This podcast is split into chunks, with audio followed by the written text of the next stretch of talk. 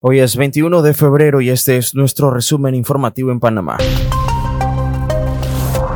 En un video compartido en redes sociales, los magistrados del Tribunal Electoral liderados por Alfredo Junca revelaron que aún no han recibido la documentación sobre la condena de Ricardo Martinelli, candidato presidencial de Realizando Metas. Es la tercera vez que el tribunal emite un comunicado sobre la falta de información del órgano judicial respecto a la condena de Martinelli, condenado a más de 10 años por lavado de dinero en el caso New Business. Junca enfatizó que el tribunal no puede comentar anticipadamente sobre la sentencia condenatoria del candidato.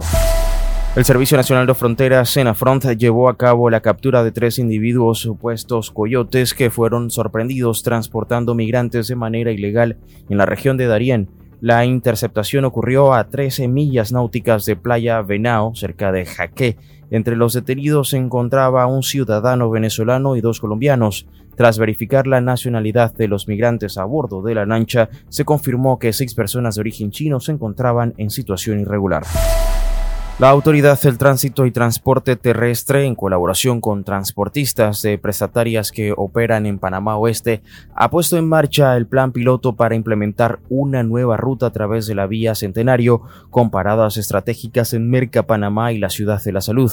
La ruta denominada Servicio Expreso fue establecida en coordinación con Merca Panamá y la Caja de Seguro Social conectando Panamá Oeste con la provincia de Panamá y viceversa en un horario de 5 de la mañana y 7 de la noche.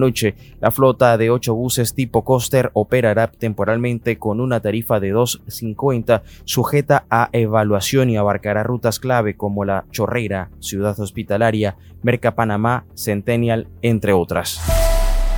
La Cámara Marítima de Panamá presentó su Visión Marítima País 2024-2029, un plan estratégico con seis pilares incluyendo fortalecimiento regulatorio y coordinación interinstitucional. La presidenta Gira Pose resaltó la importancia de un diálogo constructivo para el avance de la industria marítima.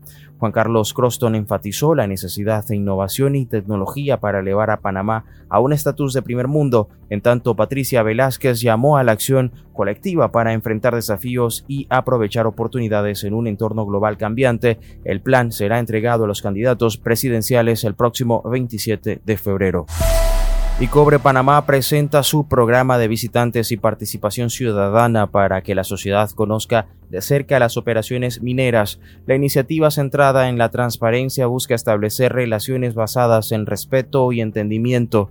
Los participantes explorarán detalles del plan de preservación y gestión segura, fauna, reforestación, manejo de relaves, calidad del agua, tajo a cielo abierto, molinos y planta eléctrica. Maru Galvez, portavoz de Cobre Panamá, ha invitado a las personas interesadas a registrarse a través del sitio web transparenciacobrepanamá.com. Elon Musk anunció que el primer paciente humano con un chip cerebral de Neuralink puede controlar un ratón de computadora con la mente. El procedimiento realizado el mes pasado utilizó un robot para implementar el chip en una región del cerebro que controla el movimiento. El objetivo inicial es permitir el control de dispositivos con el pensamiento, pero Neuralink busca abordar condiciones médicas y explorar conceptos de ciencia ficción como la telepatía. Hasta aquí nuestro resumen informativo matutino para hoy 21 de febrero. Síganos en Spotify Spotify y Apple Podcast, le agradecemos un comentario y una calificación. No olvide que si eh, cuenta con un dispositivo con Alexa puede activar nuestra skill y agregarnos a su resumen diario de noticias.